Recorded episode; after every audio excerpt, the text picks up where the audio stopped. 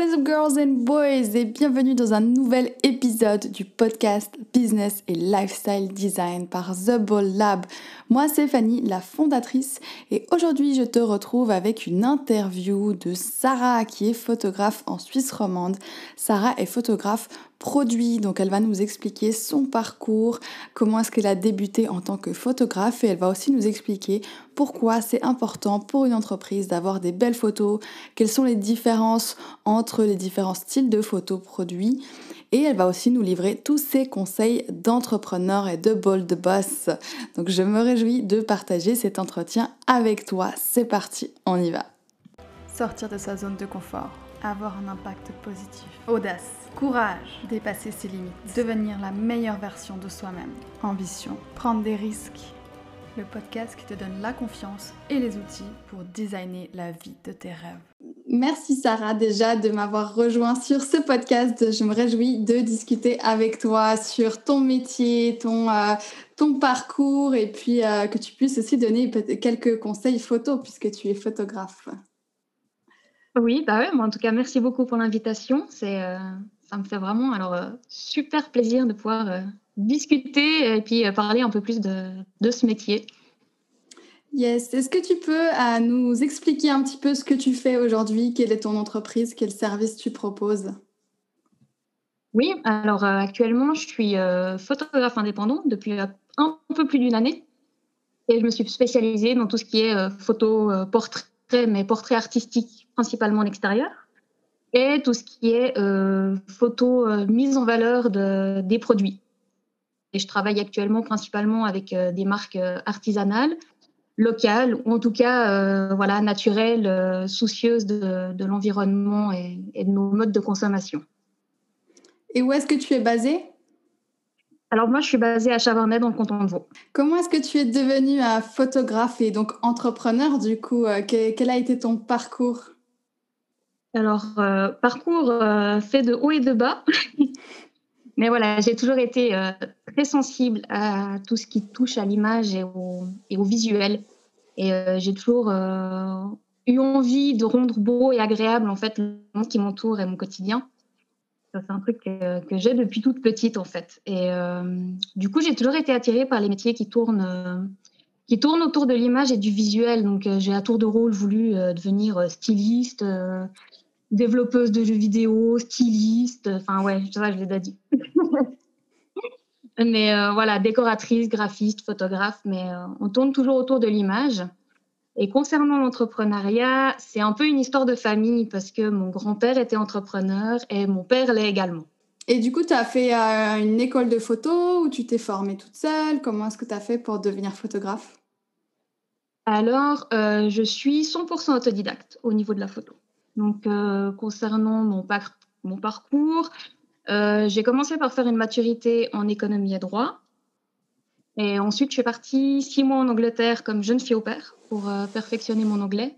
Et juste avant mon départ, mon papa m'a offert mon tout premier appareil photo numérique. Et je me rappelle que j'ai donc passé six mois en fait à photographier mon quotidien et à expérimenter la photo. Et c'est comme ça que c'est devenu un hobby. Mais euh, à l'époque, c'était vraiment un hobby. On n'était pas encore au stade de la passion. Euh, L'idée d'en faire mon métier m'avait euh, effleuré, mais on était dans cette période de transition entre l'argentique et le numérique. Et du coup, on ne savait pas trop comment allait évoluer le métier de photographe.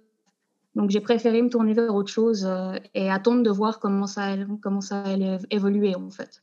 Du coup, j'ai voulu, euh, je me suis dirigée euh, plutôt vers le, Je voulais devenir designer multimédia.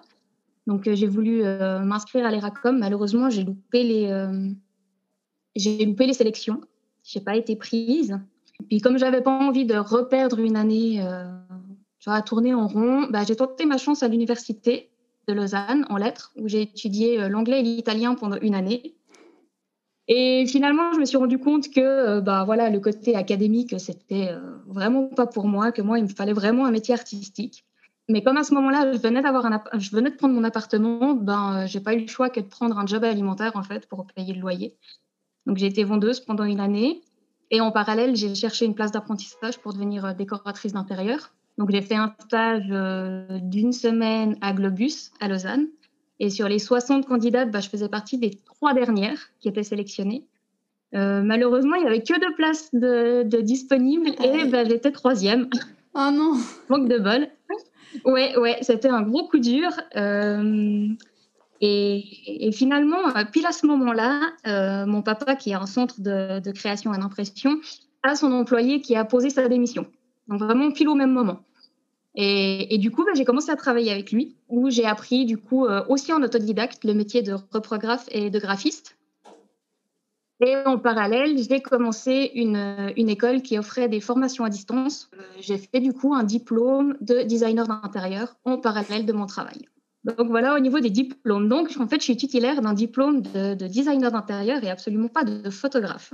Du coup, en fait, pour, euh, bah, fêter ce diplôme et pour fêter les 40 ans de mon chéri, on a décidé de s'offrir euh, un mois au Japon et j'ai passé du coup un mois à, photographier en fait l'entier de notre voyage. Et c'était une grosse, grosse claque en fait. C'était vraiment alors un voyage extraordinaire. Et quand je suis rentrée, j'avais pas envie que ces photos en fait traînent sur mon ordinateur comme toutes mes autres photos. J'avais vraiment envie d'en faire quelque chose. Et c'est comme ça que j'ai ouvert mon premier compte Instagram dédié à mes photos du Japon. Et de fil en aiguille, et ben là, le, le hobby a laissé place à la passion. Euh, et, voilà, et la photo a, pris, euh, a commencé à prendre une place très, très importante dans ma vie jusqu'à ce que je décide d'en faire mon métier. C'est cool. La dernière invitée que j'ai eue sur le podcast, elle a, elle a aussi changé de vie après un voyage en Asie. Donc, c'est assez drôle que ce soit ah pareil pour toi finalement. Ah ouais, moi, ça a été le gros déclic. Ça a été vraiment l'élément déclencheur, ouais. Mais apparemment, cette famille aussi de, de, changer de métier. Après, tu as, beaucoup changé, mais tu es resté dans le même domaine. Je suis restée toujours dans le domaine du visuel, ouais. À, quoi est-ce que tu euh, réfléchis quand tu vas créer un visuel, justement? Euh, je vais réfléchir surtout, moi ce que j'adore en photo, c'est ce que ça va dégager comme, euh, comme, comme émotion en fait. Ou quelle histoire ça va raconter. J'aime que mes mhm. photos transmettent quelque chose et pas, et pas juste une photo reportage. Quoi. J'aime, je vais me focaliser peut-être sur, sur un détail euh, d'un temple euh, que les gens vont pas forcément voir ou, euh, ou une scène de vie. Mais voilà, c'est vraiment ce que j'aime vraiment, c'est transmettre une atmosphère et raconter des histoires. Génial. Du coup, tu bosses beaucoup avec des clients, j'imagine. C'est des mandats, tu fais sur mandat? Ouais, ouais, je travaille sur mandat, ouais. Ok. Et pourquoi est-ce que c'est important d'avoir des belles photos pour son entreprise? On, a beaucoup maintenant d'images de, stock où on peut avoir plein d'images euh, gratuites sur le web et il y a beaucoup d'entreprises qui, utilisent ça. Selon toi, pourquoi c'est important d'avoir des photos qui soient prises par un photographe, qui soient belles, qui soient uniques, surtout pour son entreprise? Ben, parce que tout simplement parce que les photos, euh, les, belles photos, ça fait partie intégrante en fait de l'image de, marque d'une entreprise, au même titre que le logo, euh, ou, le packaging d'un produit ou le site web. Donc en général, les gens vont prendre la peine de faire quelque chose qui leur ressemble, mais vont négliger l'aspect des photos alors que ça fait partie d'un tout. Donc c'est vraiment à pas négliger les photos. Et c'est ce qui va permettre de, de, transmettre qui on est en fait, d'avoir vraiment... Euh, ouais, de pouvoir mieux transmettre les, valeurs de notre entreprise, puis d'avoir des photos qui nous ressemblent. Après, en ce qui concerne les, photos produits, parce que c'est ce que je fais principalement, ça va, ça va tout simplement déjà permettre de, capter l'attention des gens, parce que ça passe maintenant beaucoup sur Instagram. Et, euh, et, si la photo ne plaît pas, les gens vont juste continuer de scroller sans même chercher à savoir ce que vous vendez ou sans même savoir qui vous êtes. Donc, c'est vraiment le, premier rôle de la photo, ça va être déjà de capter l'attention et de donner envie aux gens, du coup, d'en savoir plus. Mm-hmm. Et une fois qu'on a l'attention du, client, euh, ben, ça va permettre de, transmettre aussi la qualité. Parce qu'une belle photo va inconsciemment transmettre une, sensation de qualité aux gens. C'est sûr. Et du coup, ça va inspirer confiance. Et bah, du coup, bah, quand on est en confiance, et ben, on va plus facilement, euh, plus facilement acheter. Et selon un sondage que j'ai lu il n'y a pas si longtemps, il y a quand même 93 personnes un 93% des consommateurs qui estiment que l'image joue un rôle important dans leur décision d'achat. Ah, c'est intéressant, ouais. Ça fait quasi 100%, donc. ouais, quasi 100%, mais c'est vrai que même si, si, on réfléchit à même nous, quand on traîne sur Internet et qu'on regarde des produits, ou même quand on cherche un restaurant, on va, on va regarder les photos. Si les photos donnent pas envie, on va, on va zapper. Mmh mais finalement, c'est un, peu comme, euh, c'est un peu comme notre image personnelle. C'est vrai que si tu, tu, vas à un entretien ou que tu vas à une soirée, bah, tu vas faire attention à comment tu es habillé, tu vas faire attention à ta coiffure, à ton maquillage, pour que quand tu rentres dans la pièce, bah, les gens aient envie d'en savoir plus sur toi. Bah, la photo, c'est la même chose. C'est un bon parallèle, ouais. C'est vrai que c'est bah, on, on, a dans l'idée toujours d'être soigné, de, de, se valoriser quand on va à un entretien d'embauche. Par contre, la photo, euh, on ne sait pas ce qui se passe, mais les gens y pensent moins. oui, alors que c'est tout aussi important parce que ça, bah, ça fait partie de notre image, quoi. Mm-hmm. C'est la première chose aussi sur, les, sur laquelle les gens vont baser leur, euh, leur, euh, leur première impression et leur premier jugement. Mm-hmm. C'est le premier truc qu'ils vont voir, de, en tout cas si on parle d'un site internet ou des réseaux sociaux. Ouais, qui sont quand même les canaux aujourd'hui où beaucoup de gens euh, vont aller avant d'acheter un produit. Exactement, oui. Donc, il faut penser que c'est le premier truc que, les gens vont voir de votre marque, c'est vos photos. Donc, si vos photos ne donnent pas envie, ben, c'est un peu mal barré, on va dire. Exactement.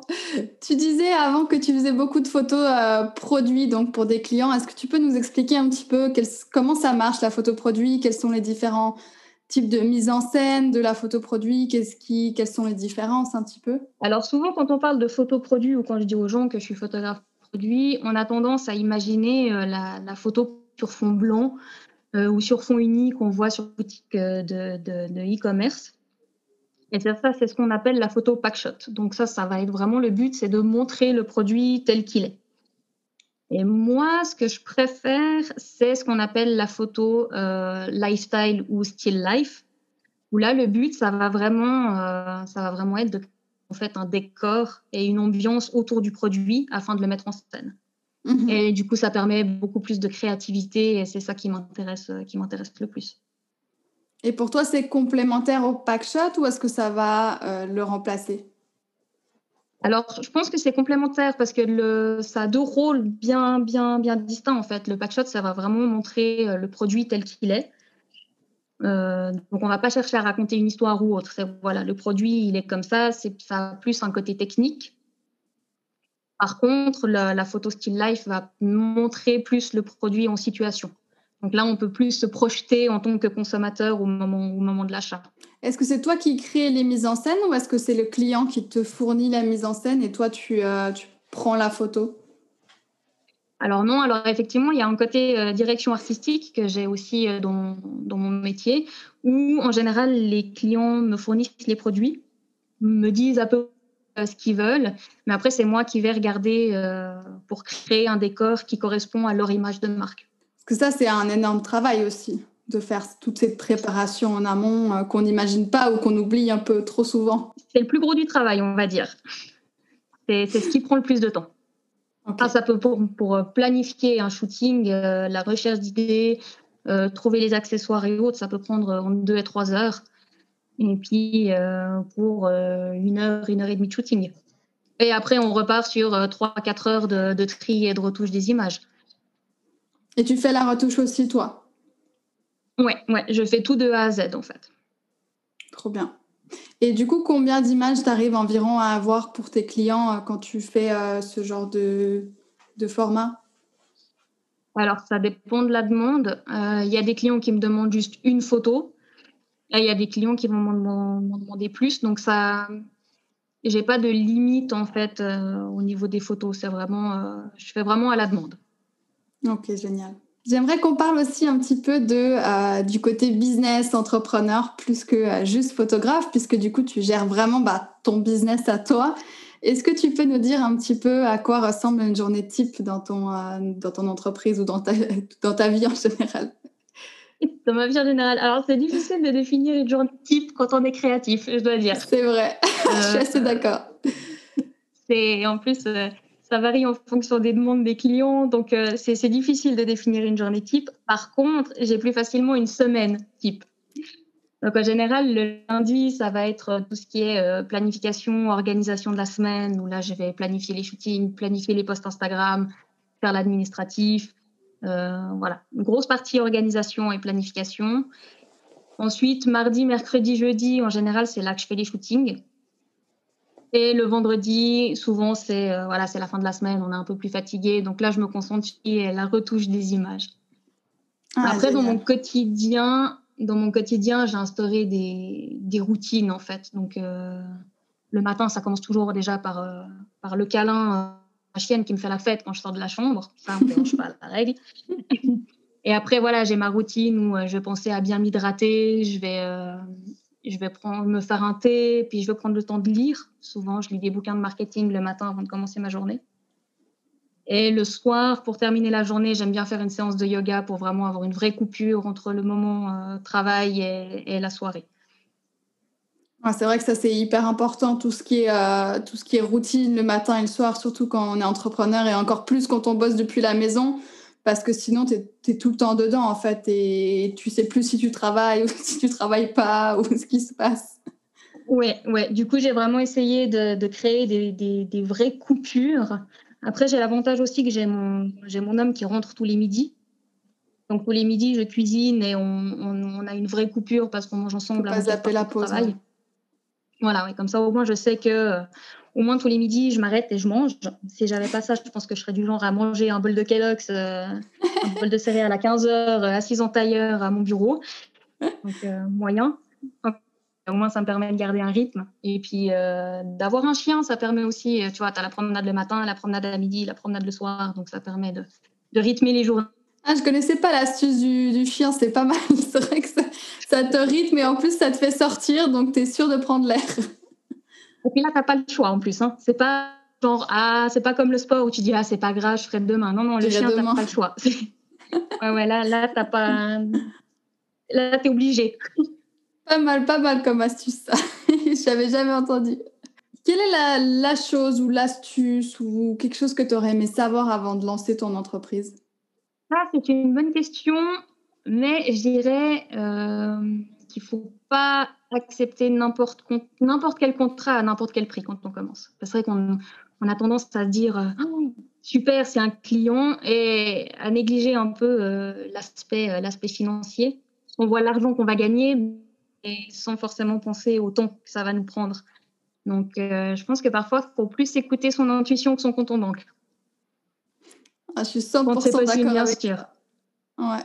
C'est vrai que moi, par expérience, euh, durant cette, cette, première année, en fait, les clients qui négocient le plus le prix, euh, en général, les plus compliqués et les plus exigeants. Exactement. Et c'est souvent ceux qui sont moins, le moins contents du résultat au final. Donc, ça, c'est chouette ni pour toi ni pour eux. Oui, c'est ça. Bah, J'ai eu l'expérience encore euh, bah, juste là, en début d'année. Un client qui a négocié le prix et en fait, sur les quatre photos que je lui ai fournies, il en a validé qu'une et j'ai dû en refaire trois. Et il a fini par être content ou euh, ben, écoute, euh, je sais pas parce que j'ai envoyé les, photos euh, la semaine passée et j'ai pas eu de réponse. Tout d'un coup, c'est silence radio, donc je ne sais pas. J'ai envoyé un mail ce matin pour dire je viens un peu aux nouvelles, mais du coup là, j'attends. Je, ne sais pas.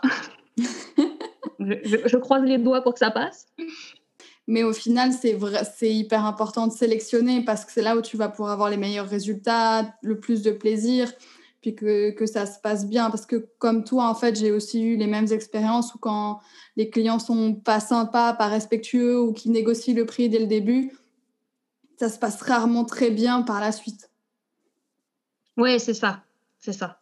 Euh, mais c'est vrai qu'au début, bah, on a tellement peur de ne pas avoir de clients ou de ne pas avoir suffisamment d'argent que bah, on accepte un peu tout et n'importe quoi. Et au final, c'est n'est pas la meilleure des solutions.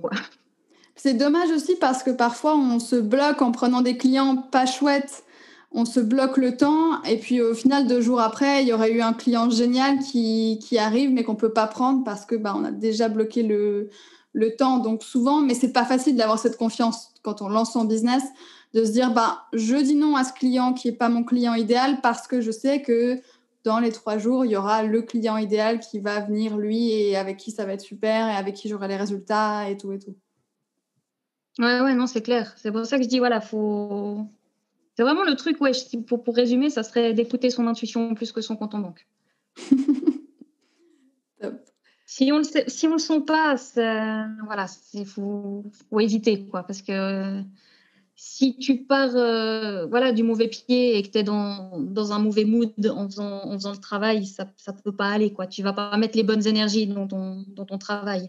Et du coup, ça va se ressentir euh, et puis au final, personne n'est content. Exactement. Est-ce que ça t'arrive de, euh, de, douter de toi, de ton business, euh, de tes compétences? Et qu'est-ce que tu fais si ça arrive ou quand ça arrive? Alors, je suis de base une personne qui doute toujours énormément, en fait. Le, syndrome de l'imposteur est un peu mon meilleur pote. non, j'ai appris, j'ai appris à, j'ai appris à, lui fermer la porte à, lui. Donc ça, ça, va beaucoup mieux. Mais euh, ouais, les fois où j'ai des moments de doute, alors ça, peut paraître un peu bête, hein, mais le premier truc que je fais, c'est que je pleure. Voilà, ça me permet d'évacuer en fait ce trop plein d'émotions. Une fois que j'ai pleuré, je prends un peu de recul et j'essaye de relativiser en, repassant en revue un peu déjà tout ce que j'ai accompli euh, jusque-là et d'essayer de tirer le, positif et de me dire que voilà, c'est, on a tous des hauts et des bas, on a tous des jours avec, des jours sans, et puis au final, je sais que c'est passager et que ça dure pas, donc euh, donc voilà, j'essaye de relativiser. Après, il y a des jours, j'arrive vraiment pas. Voilà, ça arrive hein, d'avoir des moments euh, vraiment en grosse déprime. Et dans ce cas-là, si j'ai la possibilité, si j'ai rien dans mon planning, là, je déconnecte complètement. Euh, soit je pars promener le chien, euh, soit je joue à la Switch ou je regarde une série. Mais voilà, je m'autorise à être vulnérable et, à m'accorder des moments un peu de, calme. C'est ça qui est génial aussi quand on est indépendant, c'est de pouvoir plus s'écouter et de justement pouvoir déconnecter quand on a ces jours de un peu moins positifs qui arrivent forcément en fait, surtout en entrepreneuriat quand comme tu disais, c'est un peu les montagnes russes. Bah, il y a forcément des jours où c'est un peu moins chouette et je trouve ça vraiment cool de pouvoir euh, se dire bah tant pis, je fais autre chose, je sors, je, je me défoule, je, euh, je me distrais et de, de pouvoir s'y remettre plus tard, c'est vraiment génial ça. Ouais, ça c'est ça c'est vraiment agréable. C'est vrai qu'on n'a pas besoin voilà, de s'extirper du lit, d'aller au travail, et puis on sait très bien que de toute façon, on arrivera à rien. Faire semblant. ouais, voilà, ouais. Mais c'est vrai qu'au début, au début, je culpabilisais, en fait. Quand j'avais des moments où j'étais pas bien, en fait, je me forçais à me mettre à mon ordi, je me forçais à travailler. Mais au final, j'arrive à la fin de la journée et j'avais juste rien fait, quoi. Donc, j'avais juste perdu mon temps. Euh, du coup, je culpabilisais deux fois plus de me dire, oh mon Dieu, j'ai rien fait aujourd'hui. Au final, je sais que quand c'est comme ça, ça sert à rien en fait euh, de, se mettre au boulot. Mieux vaut déconnecter et, repartir du bon pied le lendemain. C'est vrai que c'est pas facile. Moi, j'étais comme toi aussi au début de trouver cet équilibre entre c'est ok de lâcher prise et je sais, j'ai la confiance que euh, ben si je lâche prise aujourd'hui, je vais reprendre demain. Et je suis pas en train de lâcher prise aujourd'hui pour euh, ne plus jamais recommencer et ne plus jamais rien faire. Donc c'est dur de ne pas culpabiliser et de se dire ok c'est pas grave, je me connais, je sais que ça va durer euh, tant d'heures ou euh, un jour et puis je sais que demain ça ira mieux. Donc d'avoir cette confiance au début, en tout cas pour moi c'était pas facile. Ouais non mais c'est, je comprends parfaitement. C'est vrai que j'étais dans le dans, le même cas quoi. on a tellement l'habitude qu'effectivement, quand on est euh, quand on est salarié, ben voilà, même si même si tu es de mauvaise humeur, même si ça va pas, ben tu te lèves et puis tu vas quand même au boulot. Mais après, c'est comme tu dis, tu es au boulot, mais tu n'es pas hyper productif, tu fais plus semblant qu'autre chose. Donc, c'est pas hyper utile non plus, quoi. Ouais, c'est ça. C'est ça. Après, quand tu bah, n'as pas le choix. Ma foi, euh, tu restes derrière ton ordi. Euh, après, effectivement, d'être indépendant, on a cette liberté. Donc, autant en profiter. C'est vrai. Ouais, c'est vrai qu'il y a aussi cette idée, euh, parfois, quand on a été salarié et qu'on devient indépendant, de coller en fait aux horaires et aux mêmes modes de travail que le salarié d'avant, alors que parfois, bah, peut-être ça ne nous correspond pas de travailler du, lundi au vendredi 8 heures par jour, mais qu'on préférerait euh, bosser tous les jours de la semaine, mais moins de temps. Mais on a de la peine à, rééquilibrer. J'ai l'impression que souvent, on reste figé sur ces 8 heures par jour, 5 jours par semaine. Et que si on fait autre chose, on culpabilise ou on se dit, tiens, je bosse pas comme il faut, alors que c'est peut-être notre rythme qui correspond mieux. Ouais, ouais, moi j'ai eu ce problème aussi euh, les, les, premiers temps, en fait. euh, déjà, de faire ce qu'on aime, on n'a déjà plus forcément la sensation de travailler. Donc, j'arrivais à la fin de la journée euh, où j'avais passé une super journée, j'avais été super productive, mais comme j'avais pris du plaisir à faire ce que je faisais et qui était au final un hobby et un passe-temps avant que, que je me mette à mon compte, j'avais pas cette sensation d'avoir travaillé et d'avoir réellement fait, fait quelque chose. Donc, j'arrivais, euh, oui, j'étais, j'étais déprimée les soirs en me disant, mais, mais je fais rien, j'ai rien fait aujourd'hui. Euh, j'ai pas l'impression d'avoir travaillé. Et puis et puis du coup ouais c'est je commence à être négatif. Et puis c'est là que mon chéri me disait hey, oh maintenant tu te poses. Concrètement on va faire la liste. Ça fait quoi aujourd'hui? Et du coup je faisais le listing de tout ce que j'avais fait dans ma journée. J'étais là. Et puis il me dit ok tu penses toujours que t'as rien fait? J'étais là. Non effectivement j'ai pas rien fait il me dit bon ok c'est bon Ouais, c'est vrai, ça c'est une astuce, euh, c'est une astuce géniale de, de noter, euh, de noter ce que tu as fait pour justement. Moi, j'avais pareil la sensation de de pas avoir travaillé puisque j'avais adoré, je me sentais pas forcément vidée comme j'ai pu me sentir après des, des journées hein, dans un travail de, de, salarié où tu rentres à la maison, tu es juste crevé et tu as le cerveau sur off et tu regardes la télé. Et là, en tant qu'indépendante, même à 5 heures, même à, même à 20 heures, j'étais encore euh, hyper motivée et tout. Et je me disais, ah, bah, c'est bizarre, j'ai dû rien faire dans la journée. Et du coup, bah, comme toi, en fait, soit tu fais le listing à la fin. Moi, c'était plutôt l'astuce de pas effacer mes, mes tout doux. Tu sais, quand tu fais des listes ben, papier, tu les as toujours. Mais quand tu fais des listes euh, digitales, parfois, ils les enlèvent et on les voit plus. Et du coup, tu as juste la liste de, des choses à faire, mais tu n'as plus la liste des choses que tu as faites. Et donc, de remettre, oui, de garder vois, une ouais. colonne des choses faites, en fait, ça me changeait tout parce que je me disais ah waouh j'ai fait tout ça et oui il me reste des choses à faire mais j'ai vraiment fait des trucs aujourd'hui. Ah ouais, moi j'ai une copine qui m'a fait une remarque euh, une remarque très juste elle dit mais en fait euh, en fait toi ta, ta quantité de travail se, se résume à, à, à quel point tu t'es fait chier dans, durant ta journée en fait. Plus tu te fais chier euh, plus plus tu as travaillé. Ah ouais, en fait, c'est vrai quoi, c'est c'est on a cette manière de penser en fait comme si le travail Carrément. devait être difficile. Ouais, c'est vraiment ça, c'est vraiment ça. Genre, plus t'en as chié dans ta journée de travail, plus ça a été difficile et en fait, plus tu as la sensation d'avoir réellement fait quelque chose et d'avoir travaillé. C'est vrai que c'est pas facile ouais, de passer de, de, ça à oui, je travaille, mais en même temps, j'adore ce que je fais et j'avance et c'est trop chouette et, euh, et je suis pas fatiguée ni déprimée à la fin de la journée. Mais oui, puis du coup, on le culpabilise. Enfin, moi, je vais culpabiliser aussi en me disant, waouh, c'est trop cool. Et par rapport aux autres qui sont, euh, qui sont dans des métiers justement euh, de bureau, euh, toujours dans ces mêmes horaires, euh, limite, un côté culpabilisé. Enfin, moi, je me culpabilisais si tout d'un coup, euh, je faisais une pause de deux heures pour regarder un épisode sur Netflix en après-midi, tu vois. Et dire, ah, mais non, mais si j'étais employée, je pourrais pas faire ça. C'est tout un apprentissage. Final, là, ouais, mais, ouais, c'est tout un apprentissage, effectivement, parce que c'est un mode de pensée, un mode, euh, ouais, un mode de fonctionnement qui est complètement différent que de, de quand on est salarié. Mm -hmm. Et ça, ça n'a pas été évident au début, ouais. Ouais, c'est clair, je, je, te rejoins complètement. Et après, quand tu dois travailler, enfin, quand tu dois ou quand tu décides de travailler le samedi ou le dimanche parce que ça te fait plaisir et que justement, tu as regardé un épisode Netflix euh, le lundi après-midi, bah, de te dire aussi, euh, bah ouais, c'est parce qu'aujourd'hui il fait moche et de toute façon je peux pas sortir, donc je bosse et puis quand il fera beau, je sortirai. Et là aussi pour moi, c'était pas facile de me dire, euh, bah, je peux décaler mes jours off, les prendre en semaine et bosser le week-end sans me sentir coupable de travailler le week-end et de pas travailler la semaine. c'est tout un, ouais, tout un apprentissage. Ah moi j'étais pareil. Hein. Après, tu, tu, te retrouves à bosser un dimanche, puis tu te dis, mais bon, c'est dimanche quand même, quoi. Enfin, je suis pas censée dimanche. Puis après, tu es là, ouais, mais en fait, j'ai, enfin, au final, c'est moi qui décide. c'est, Exactement. Je suis juste seule me mettre à bord si j'ai envie de bosser le dimanche ou si j'ai envie de bosser à 3 heures du matin, ben, je bosse à 3 heures, quoi.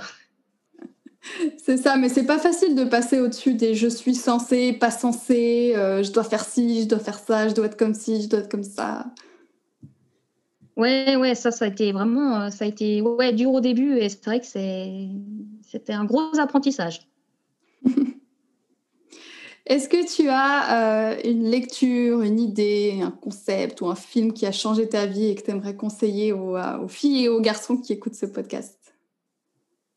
Alors, si je devais choisir film qui a changé ma vie, euh, je dirais que ça serait le voyage de Miyazaki. Parce que euh, c'est ce film qui m'a fait découvrir le, monde de l'animation japonaise. Et, et c'est de là qu'est venue ma passion pour, pour ce pays et mon envie d'y voyager. Génial, c'est vrai qu'il est hyper poétique et ils ont vraiment une manière d'animer qui est très différente, je trouve. Ah ouais, ouais, ouais, moi je suis une, une grande fan euh, des, des, des Je pense que je les ai tous vus, de tout ce qui est euh, animé, film d'animation. Enfin voilà, je baigne dans la culture japonaise euh, depuis, depuis ce moment-là. Et effectivement, bah voilà, c'est au final c'est ce voyage au Japon qui a tout fait basculer. Donc, et ça a commencé par le voyage de Shihiro. Donc il y a eu le voyage de, de Shihiro et après il y a eu le voyage de Sarah. Voilà, exactement. C'est exactement ça. Trop bien. Merci beaucoup, Sarah. Est-ce que euh, tu peux nous partager là où on peut te retrouver? Où est-ce qu'on peut trouver tes photos? Où est-ce qu'on peut te retrouver sur, euh, sur le web? Alors, on peut me retrouver à plein d'endroits, en fait. Alors, déjà, sur Instagram, j'ai mon compte euh, professionnel, c'est Sarah Gendreau Photographie, avec un Y. Et le deuxième, pour découvrir mes photos du Japon, c'est loulou underscore Ginsara. J'ai également mon site internet sarahgendro.ch et une boutique Redbubble, toujours avec euh, le pseudo euh, Loulou Sarah, où là on peut trouver mes photos sur, euh, imprimées sur différents supports. Génial. Je vais mettre tous les liens en bio, comme ça les personnes vont pouvoir te retrouver avec la bonne orthographe et tout ça sur les, différentes, les différents supports. Avec plaisir. Merci beaucoup pour tous tes conseils, pour d'avoir partagé ton parcours. C'était génial, merci. Bah écoute, merci à toi. C'était un plaisir. Et voilà, c'était l'interview avec Sarah, qui est donc photographe sur le canton de Vaud. Si toi aussi tu as envie d'être interviewé et d'apparaître sur un des épisodes de podcast, n'hésite pas à me contacter sur Instagram at the.bold.lab. Comme ça, on peut discuter euh, de comment on peut t'interviewer, de quel sujet tu as envie de parler. Et tu peux euh, être dans un épisode de podcast business et lifestyle design. Moi, je te retrouve mercredi prochain pour un nouvel épisode et en attendant, je te souhaite une super semaine. Si tu as aimé ce podcast, n'hésite pas à laisser 5 étoiles ou à laisser un petit commentaire. Ça m'aide toujours à partager ce podcast. À très bientôt, bonne semaine. Bye